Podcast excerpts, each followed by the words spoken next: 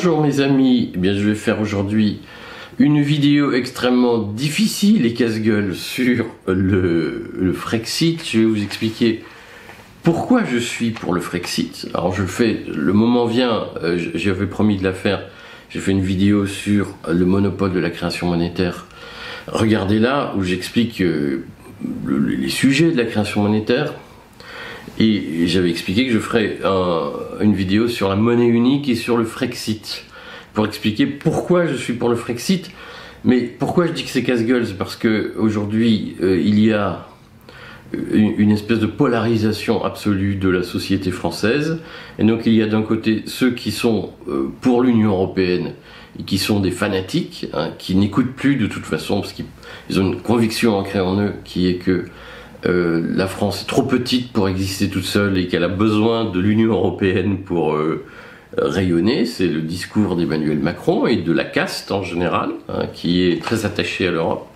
Et en face, il y a les agités du bulbe, ça existe aussi, qui, euh, eux, ont entendu que le Frexit, ça permettrait de s'endetter autant qu'on veut, de recruter plein de fonctionnaires, de donner plein d'argent aux hôpitaux publics et que si aujourd'hui les hôpitaux étaient en crise, euh, et si on ne consacrait que 55% euh, de, notre PIB aux dépenses publiques, ce qui est proche de, de ce que faisait un pays communiste, euh, c'est parce que si on ne fait que 55% du PIB, alors qu'on pourra en faire beaucoup plus, c'est à cause de l'Union européenne et du traité de Maastricht qui nous empêche de nous endetter de ceci, de cela. Et je sais que je vais dire à ces gens-là, des choses qui vont les ulcérer. Et je, redis que dans la charte des commentaires, on a tout à fait le droit de ne pas être d'accord. Euh, mais le système où dès qu'on n'est pas d'accord avec vous, c'est parce qu'on est un connard, d'énarque, de franc-maçon, de je sais pas quoi, de chauve, de bourgeois. cette façon de dire si vous n'êtes pas d'accord avec moi, c'est pas pour des questions d'idées, c'est à cause de votre personne je vous vire tout de suite parce que le débat démocratique ne se limite pas à vous et aux gens qui vous ressemblent. Le débat démocratique, il est ouvert à tous. Et si vous n'êtes pas capable d'écouter des arguments donnés par des gens qui ne vous ressemblent pas, c'est que vous êtes des petits fachos et je vous vire de ma chaîne. Voilà. Donc, je suis tout à fait prêt à entendre des critiques. Alors je sais que plein de gens me disent ah vous voulez pas de critiques? Non, mais critiquer, débattre, vous comprenez, ce n'est pas critiquer les gens. Débattre, c'est échanger des idées. Donc si votre caution intellectuelle ne vous permet pas de faire la différence entre débattre sur un sujet et attaquer les gens personnellement, je vous vire, vous êtes trop con pour être sur ma chaîne. Voilà, c'est carré comme ça.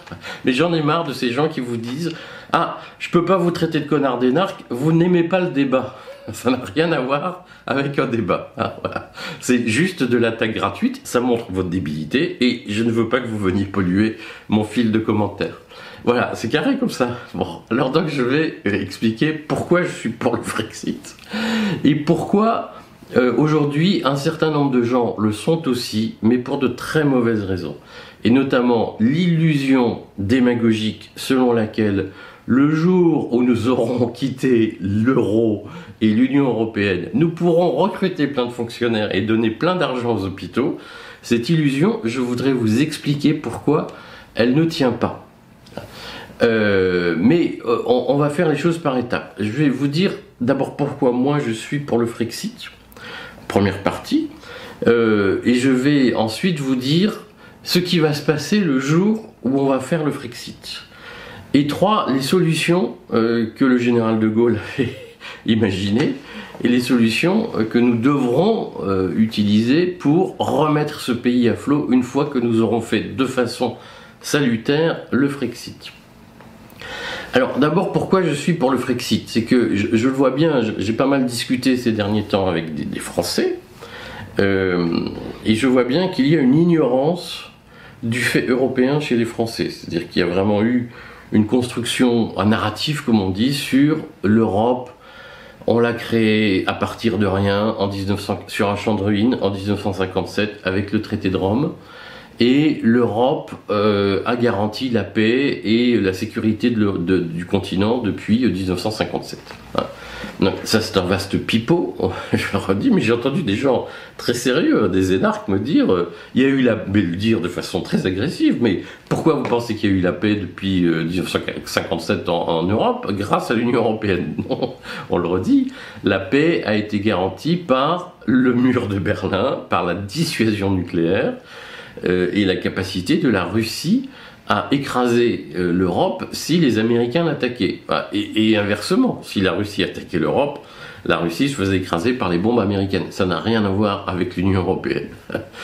euh, en revanche, l'Union européenne euh, est un projet impérial euh, qui est fondamentalement germano-centré. En réalité, je vois bien que les Français n'ont pas compris.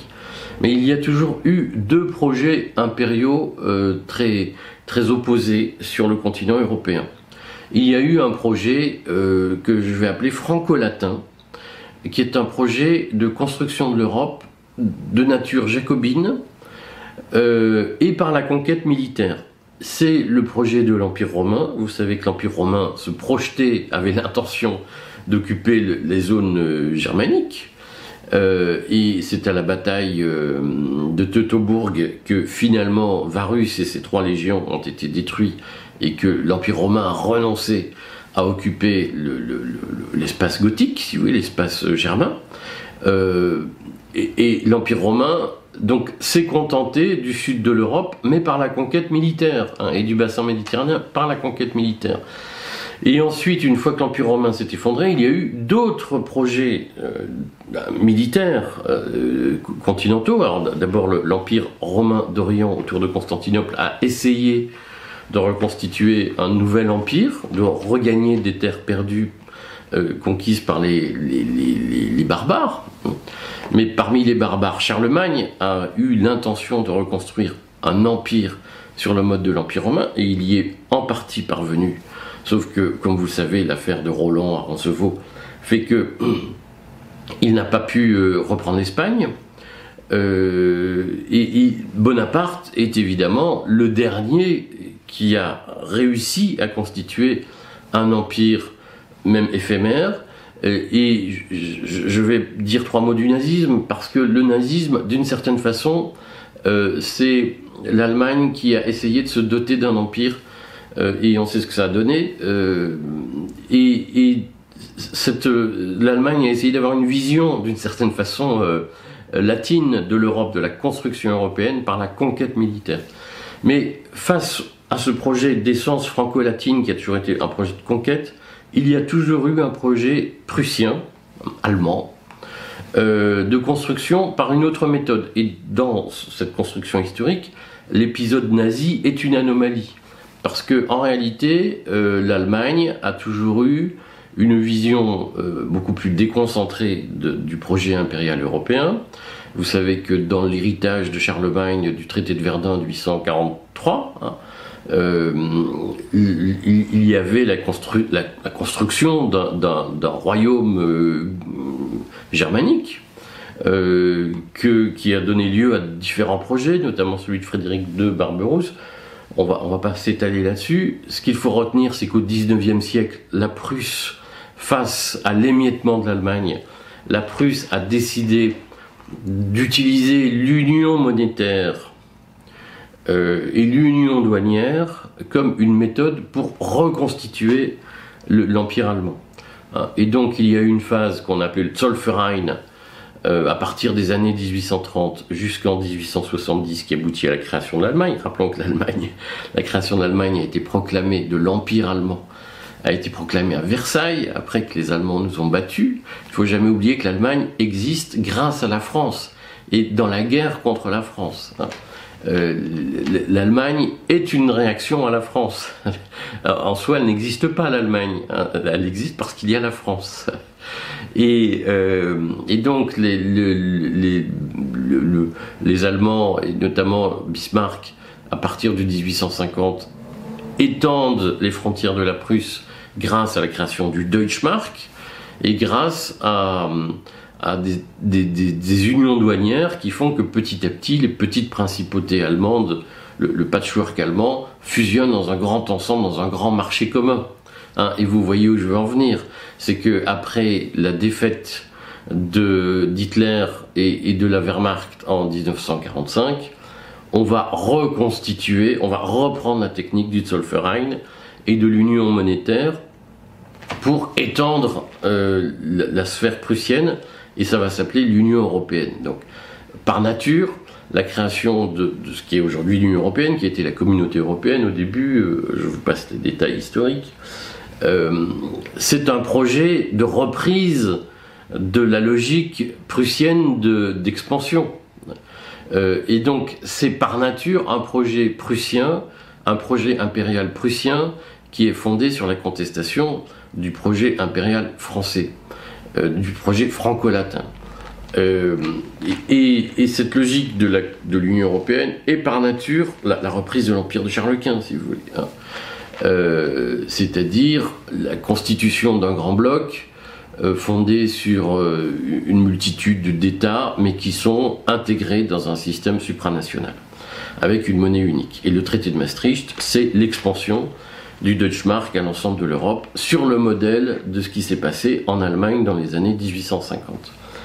Et évidemment, la logique de, de ce projet, c'est de, de germano-centrer l'Europe c'est-à-dire d'accorder euh, d'un point de vue monétaire un primat à l'industrie allemande. C'est ce qui s'est produit.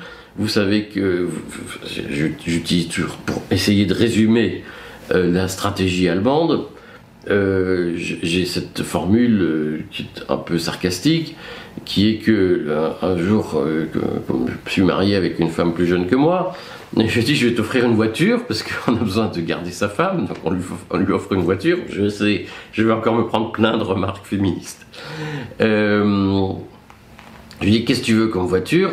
Il m'a dit, une Audi. Ah, alors, je lui ai dit, dans ma famille, on n'achète pas de voiture allemande. C'est comme une, une, règle. Bon. Euh, et, ce qui est sûr, c'est que euh, vous achetez une Audi, quel que soit le prix. C'est-à-dire que Audi peut augmenter le prix de sa voiture de, de, de, de, de 20%, vous achèterez une Audi parce que c'est une Audi. Vous n'achèterez pas une Renault si le prix augmente de 20%. Je, je l'ai vu, j'avais du coup acheté une DS3 à ma femme. J'ai pas le permis, donc c'est pour ça que je, suis obligé d'offrir des voitures aux autres. Et euh, la, la, DS3, moi j'ai dû l'acheter à l'époque euh, à peu près 20 000 euros. C'était il y a 10, un peu plus de 10 ans. Euh, et maintenant, les DS3, Citroën a essayé de les refourguer à 40 000 euros. Sauf que Citroën, c'est pas Audi. Ça veut dire quoi cet exemple? Ça veut dire que l'Allemagne, elle peut vendre ses produits industriels à n'importe quel prix. Les gens les achètent parce qu'ils ont une bonne image et notamment une image de qualité, un Deutsche Qualität. Et euh, ce qui fait que les Allemands peuvent avoir une monnaie forte.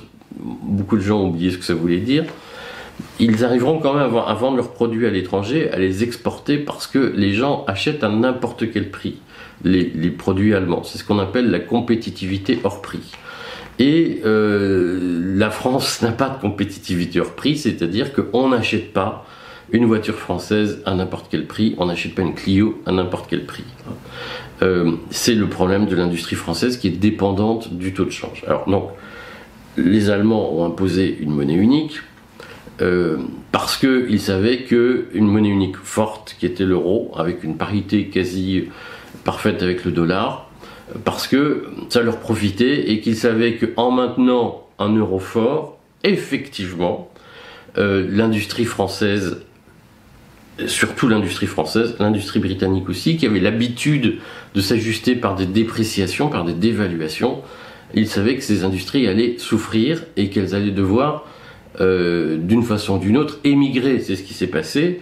L'arrivée de l'euro a accéléré la désindustrialisation de la France. Bon, les Français n'ont jamais été des fanats de l'industrie, mais l'euro a javelisé l'industrie française. Donc le projet d'Union européenne, le projet du traité de Maastricht, est bien un projet de, d'avantage, de privilèges accordés à l'Allemagne. Et c'est ce qui s'est produit. Le, le projet impérial euh, prussien qu'on appelle l'Union européenne, a affaibli la France et l'a globalement désindustrialisé. Objectif atteint. Hmm. Alors, moi je suis d'accord pour dire que pour reconstruire ce pays, pour lui redonner de la prospérité, il est indispensable de sortir de la zone euro. euh, est probablement indispensable de sortir des réglementations européennes qui favorisent l'industrie allemande. Je n'ai pas de problème là-dessus. Euh, la question c'est comment ça va se passer? Alors, je ne veux pas rentrer dans les techniques pour expliquer la douleur du Brexit, hein. euh, mais nous devrons en passer par là, c'est-à-dire que sortir d'une monnaie unique, euh, c'est un truc qui n'est pas simple. mais on laisse les problèmes d'intendance de côté. On va revenir à ce que ça veut dire sur le fond. Ça signifie que lorsque nous allons recréer le franc français, on est d'accord, on, ne s'apesantit pas sur les détails, on va droit au but. Lorsque nous allons recréer le franc français, euh, ben nos Clio, oh, je vais prendre cet exemple, nos Clio, une Clio ça coûte combien 15-20 000 euros, on va dire. 15 000 euros. Euh, nos Clio, euh, on ne va plus les vendre 15 000 euros, on va les vendre 100 000 francs. Et, donc, on, va affronter la concurrence des Audi, etc. Euh, et on va s'apercevoir très vite que majoritairement, les, nos partenaires, les, gens, les clients, hein, les financiers aussi, euh, et il faut arrêter de dire ah bah la finance. Je veux dire, vous êtes tous contents d'avoir un salaire à la fin du mois et vous êtes tous contents de pouvoir le placer. Donc on va arrêter de cracher dans la soupe. Hein. Euh, tout le monde est très content d'avoir de l'argent et j'entends tellement de Français dire on veut une augmentation de salaire que si c'était vrai que la finance vous intéressait pas et que c'était pas bien, vous demanderiez pas tous une augmentation de salaire. Et donc, à un moment donné, euh, nos partenaires vont dire est-ce que euh, on préfère placer notre argent en francs français ou en Deutschmark. Et ça va refaire comme en 40, c'est-à-dire que euh, les gens vont commencer à dire bon, on va regarder le, on va regarder le, paysage et les, financiers, les investisseurs, les clients, les consommateurs, vous-même, vous allez vous dire bon, l'Allemagne, il y a de l'industrie, il, il y a du boulot, les gens ont des bons salaires, euh, les, finances publiques sont équilibrées, euh, donc il n'y a pas de raison que ça flanche. La France, euh, aujourd'hui, quand vous gagnez, moi je suis employeur, vous gagnez 1 euro, il y en a 75 centimes, enfin, c'est ça, il faut, avoir le courage de le dire, un patron, s'il veut se payer, il est taxé à 75% par construction. C'est-à-dire qu'il y a l'impôt sur les sociétés, les charges sociales, l'impôt sur le revenu. Donc vous vous dites, les Français, ils sont accablés d'impôts, euh, tous les riches sont partis parce qu'il y a trop d'impôts. Euh, alors on peut dire c'est des salauds, n'empêche qu'ils existent et ils sont barrés parce que l'imposition est quand même étouffante. Et en France, il y a euh, tous ces impôts servent à faire vivre une bureaucratie. Alors je crois qu'on à plus de 5 millions de fonctionnaires maintenant dont des gens qui, comme dans les pays du tiers-monde, sont payés pour faire des, coups de tampon sur des papiers. C'est délirant. Euh, et, le déficit public, le déficit de l'État est colossal, la dette augmente, et la croissance, euh, quand elle existe, elle est plombée par les impôts. Et elle sert essentiellement à faire tourner la machine administrative et à payer des aides sociales à des gens qui bossent pas. Euh, et vous avez des patrons qui disent mais moi je trouve personne pour bosser. Euh, donc, il y a un problème structurel en France. Ça veut dire quoi? Ça veut dire que le jour où on va sortir de l'euro, les gens, ils vont, les Américains, les, fonds de pension, euh, tout ce qui a de l'argent dans le monde, ah, on peut dire on n'a pas besoin d'eux. On peut dire euh, on va vivre comme l'Albanie, ça nous ira très bien. Mais si on veut préserver un niveau de vie, on a besoin de cet argent-là. C'est le principe de réalité. On peut faire de l'idéologie et dire on s'en fout, nous ce qu'on veut c'est ne rien foutre et gagner plus d'argent, augmenter les salaires en travaillant moins.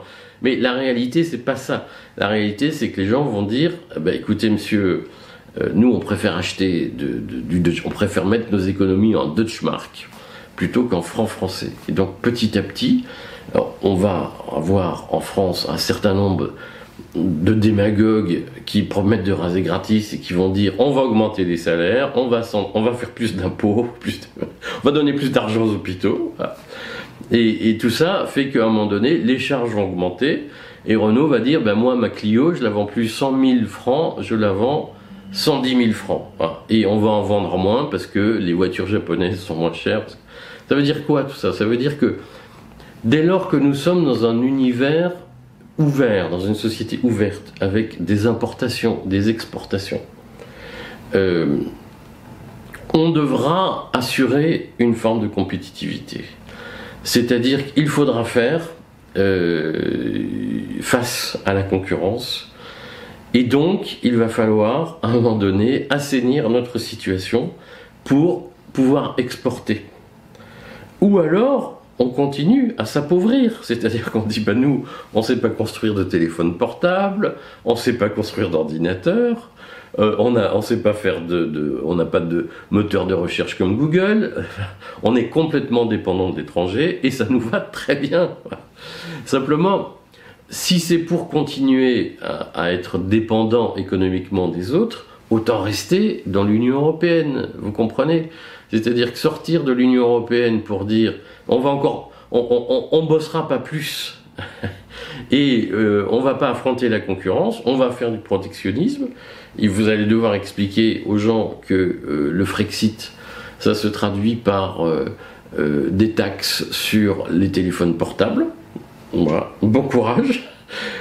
Ça, va durer trois mois. Hein. C'est-à-dire que quand on, sera parti sur le Frexit va nous libérer, pour que trois mois plus tard on en dise en réalité tous les produits importés augmentent parce qu'on fait des taxes protectionnistes, je vous assure que ça va être terrible. Et quand on va expliquer aux gens que comme euh, on dévalue le franc, euh, du coup, mécaniquement, le prix des biens qui viennent de l'étranger augmente, vous allez voir que ça va pas durer et qu'il va y avoir une déception.